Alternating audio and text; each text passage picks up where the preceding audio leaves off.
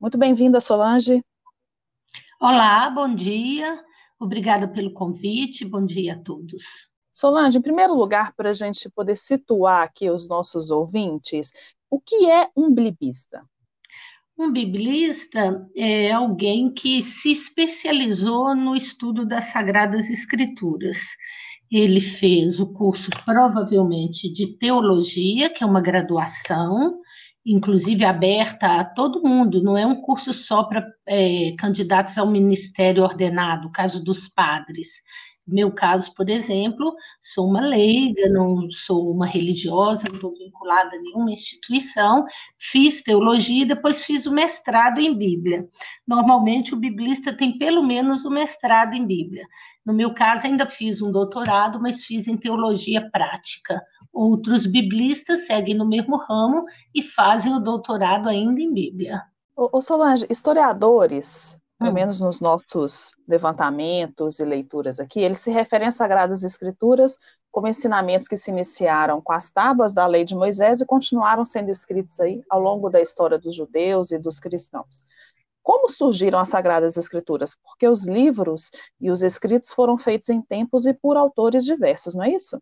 Isso. Há um equívoco aí nesse, nessa afirmação. Veja bem, a Sagrada Escritura não surge no tempo de Moisés, como a gente pensa com as tábuas da lei. Muita gente acha que Deus apareceu para Moisés e ditou as tábuas e deu para ele umas pedras escritas, cravadas, né? Com os Dez Mandamentos. Mas os Dez Mandamentos e o relato da vida de Moisés só, é, na verdade, foram escritos bem tardiamente, provavelmente no século VI Cristo. Moisés é do ano 1250 antes de Cristo e o texto provavelmente é do ano 597, 600. Isso porque é, ah, no tempo de Moisés, a cultura da escrita era muito precária, não havia essa cultura da escrita. Como a Bíblia ela não é um pacote que caiu pronto do céu, mas ela é uma construção de uma experiência que o povo fez, viveu, é, provou, é, difundiu oralmente, né, comunicou na tradição oral e só posteriormente escreveu, então, entre Moisés e o tempo em que esse texto foi realmente é, se tornando escritura, nós temos aí provavelmente seis séculos. Então, a Bíblia deve ter sido escrita, os primeiros escritos, primeiros, os primeiros ditos que a gente chama, as primeiras coletâneas, deve ter surgido no tempo do rei Salomão, provavelmente, talvez porque Salomão ele valorizou muito, ele contratou sábios, porque normalmente os reis não sabiam escrever, praticamente ninguém sabia escrever, 5% da população sabia ler e escrever, talvez. Então, Salomão valorizou muito a cultura do seu povo, porque o povo estava muito em contato com outros povos, corria o risco de perder sua sabedoria, suas sabenças, que a gente fala, então, Salomão contratou sábios para, o, para a corte e para consignar, escrever, colocar no, no, no, no pergaminho ou no papiro o, a cultura e os princípios que orientavam seu povo. Então, começam pequenos textos, provavelmente, do tempo de Salomão, que é mais ou menos no ano 900 a.C., e depois continua até o fim do século I, começo do século II depois de Cristo. Então temos um tempo grande aí de pelo menos mil anos em que a Bíblia é confeccionada. É, é, a cultura é sempre a cultura do povo hebreu, do povo judeu, que ganhou esse nome depois. Mas mesmo assim, é, são momentos culturais distintos, entendeu? O povo vai é, aperfeiçoando o seu modo de, de entender Deus, vai aperfeiçoando sua teologia. Por isso, a Bíblia tem várias visões de Deus, elas vão perpassando ao longo do texto. É um texto profundamente marcado pelos costumes do povo, pelo modo como o povo entendia a vida, entendia o mundo, entendia a ciência.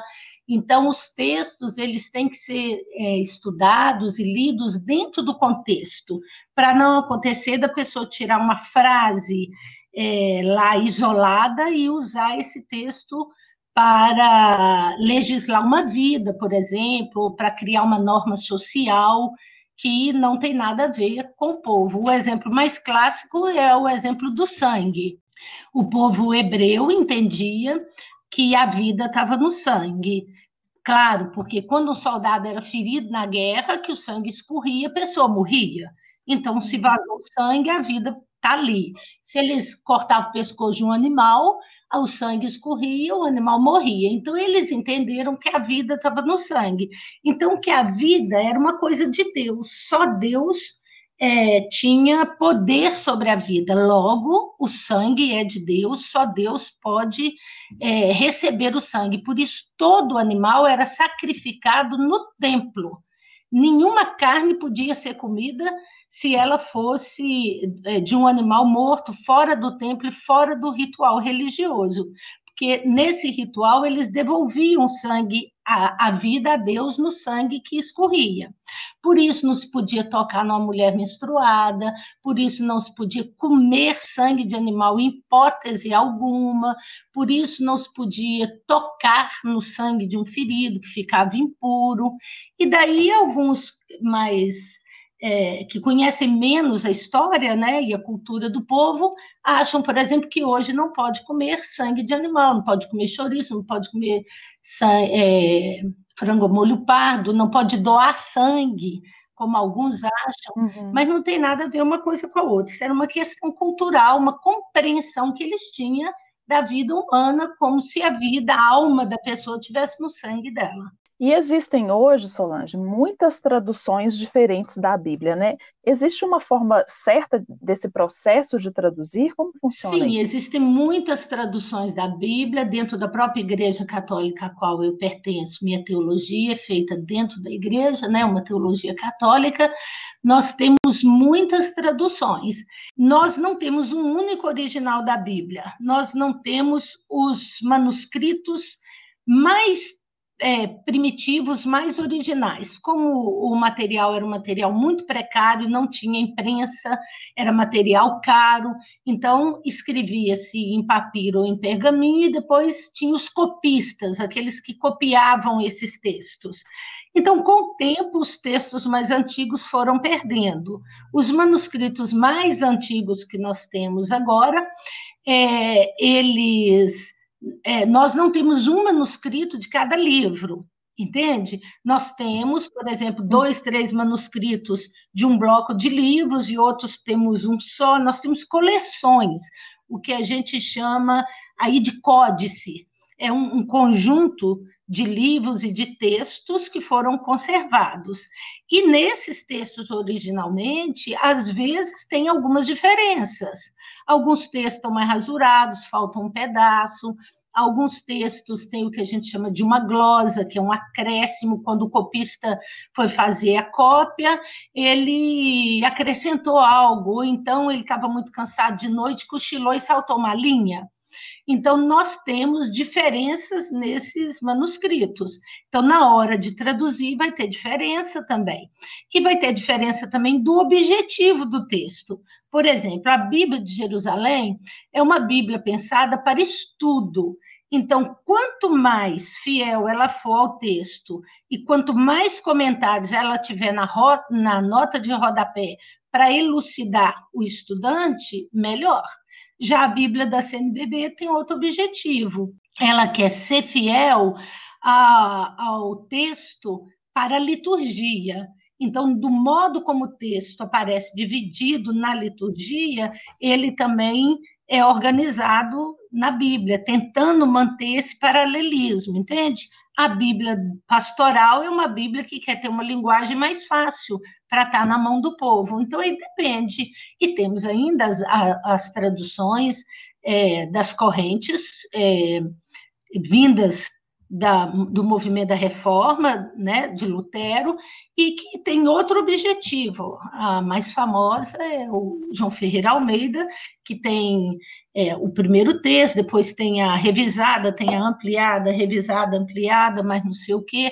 Tem, nós temos uma infinidade de traduções. A Bíblia pode ser vista como uma grande contribuição para a sociedade em âmbitos diversos aqui, literatura, filosofia, história, mas o maior valor desse livro se encontra na influência que exerce sobre a vida e sobre a fé das pessoas.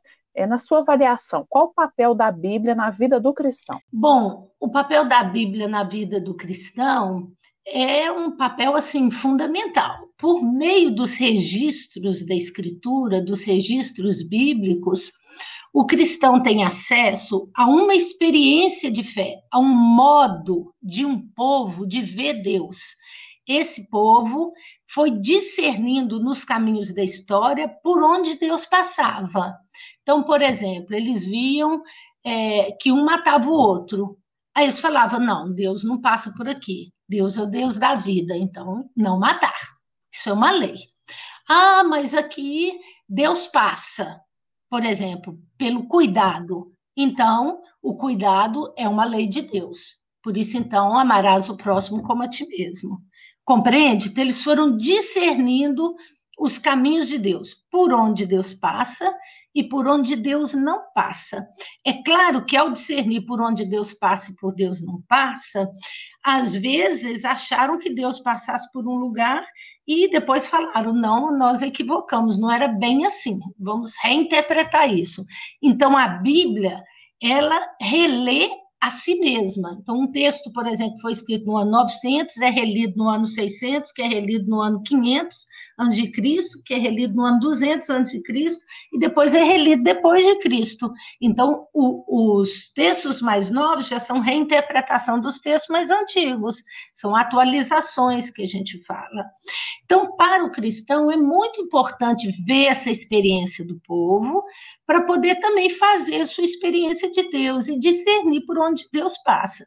Mas ela também, ao mesmo tempo, para um cristão desavisado, especialmente hoje com esses grupos neoconservadores, integristas, que são muitas vezes grupos mal intencionados, que querem manipular as consciências, que querem é, dominar os corpos, que querem é, legislar, legislar sobre a consciência dos outros, é, sem dar ao outro a oportunidade de achar seu próprio caminho, ela é também um perigo, porque as pessoas vão lá, arrancam da Bíblia um ou dois ou três versículos isolados, decoram esses textos e usam isso como uma arma para atingir as pessoas. Isso, então, é algo que a gente tem como inaceitável. Um biblista jamais poderia concordar com isso.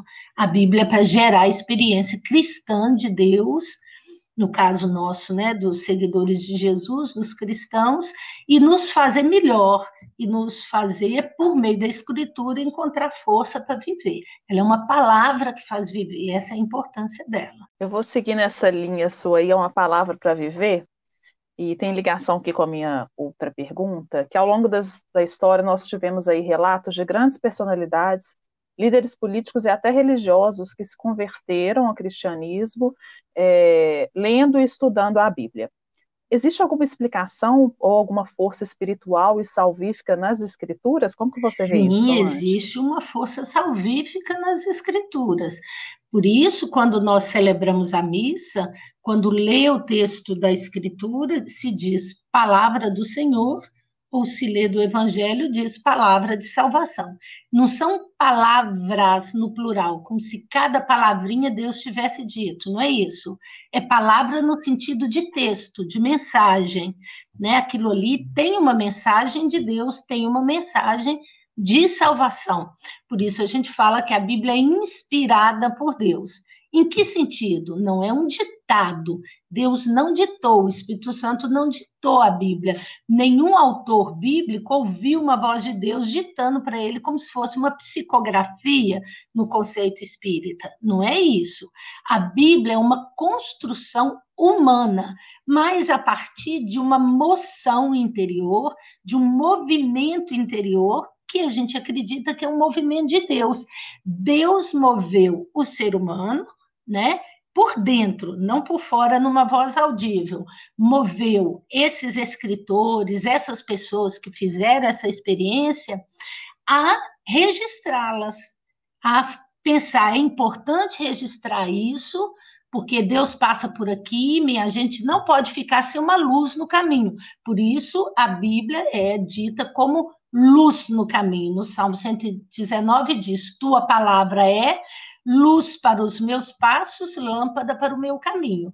Então, ela é uma palavra inspirada, por isso a gente fala que ela é palavra de Deus sem deixar absolutamente de ser uma construção humana, uma construção literária, dentro das possibilidades de conhec do conhecimento de quem escreveu.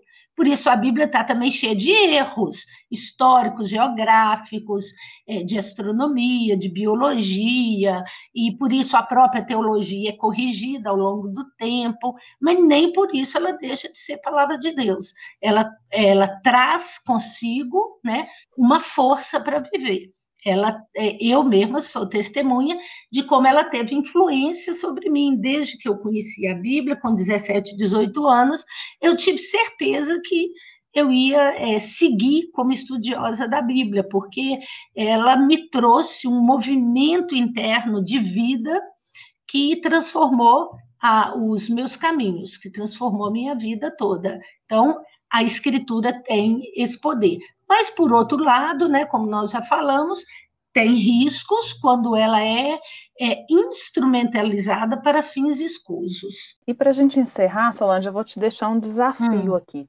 Existe uma forma certa de ler e de rezar a Bíblia? Existem formas, mas como é que eu falo? Mais recomendadas. Eu vou falar no plural. Existem formas mais recomendadas de ler a Bíblia é prim... eu vou, vou começar dizendo como não se deve ler a Bíblia, a partir daí a gente vai entender como deve ler, pode ser? Nós não devemos ler a Bíblia tirando versículos isolados é, do seu contexto. Um, um versículo, ele tem que estar dentro do conjunto.